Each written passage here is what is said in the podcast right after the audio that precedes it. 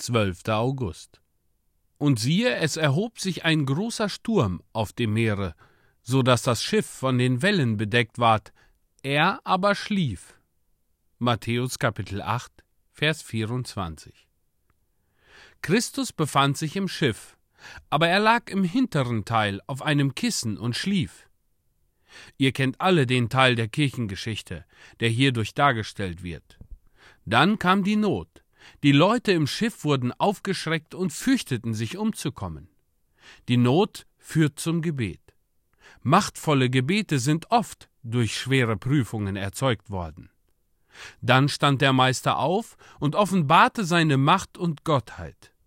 Ihr wisst, wie der Herr Jesus das in der Reformation getan hat und von Zeit zu Zeit bei Erweckungen. Er hat den Unglauben seiner zitternden Heiligen gerügt und dann Winde und Wellen beruhigt. Und es folgte eine Zeit des stillen Friedens für eine arme, dem Unwetter ausgesetzte Gemeinde. Aber ich habe auch gesagt, dass der Sturm auf dem See ein wunderbares Bild der geistlichen Seereise eines jeden Menschen ist, der mit dem Herrn zum Hafen des Himmels fährt. Wir sind bei Christus, sind glücklich bei ihm und haben eine angenehme Fahrt. Wird es so bleiben? Sehr schnell kommt ein Sturm auf. Das Schiff schwankt und schaukelt und wird von den Wellen bedeckt. Der Herr Jesus lebt jedoch in unserem Herzen, und das ist unsere Sicherheit.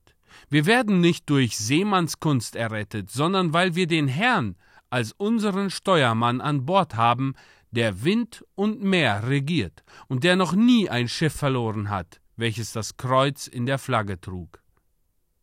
Manchmal scheint der Herr in unserem Herzen zu schlafen. Wir hören seine Stimme nicht, wir sehen ihn nur sehr undeutlich. Dann werden wir in großer Beunruhigung zum Gebet getrieben, was schon lange vorher hätte geschehen sollen. Leider ist es oft so, dass wir nicht eher beten, als bis wir auf die Knie getrieben werden. Aber ihr wisst, was dann geschieht.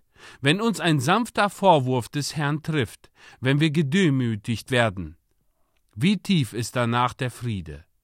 Wir sagen dann, gebe der Herr, dass es immer so bliebe. Aber solange wir auf dieser Erde leben, werden die Gefahren auf dem Meere wiederkehren.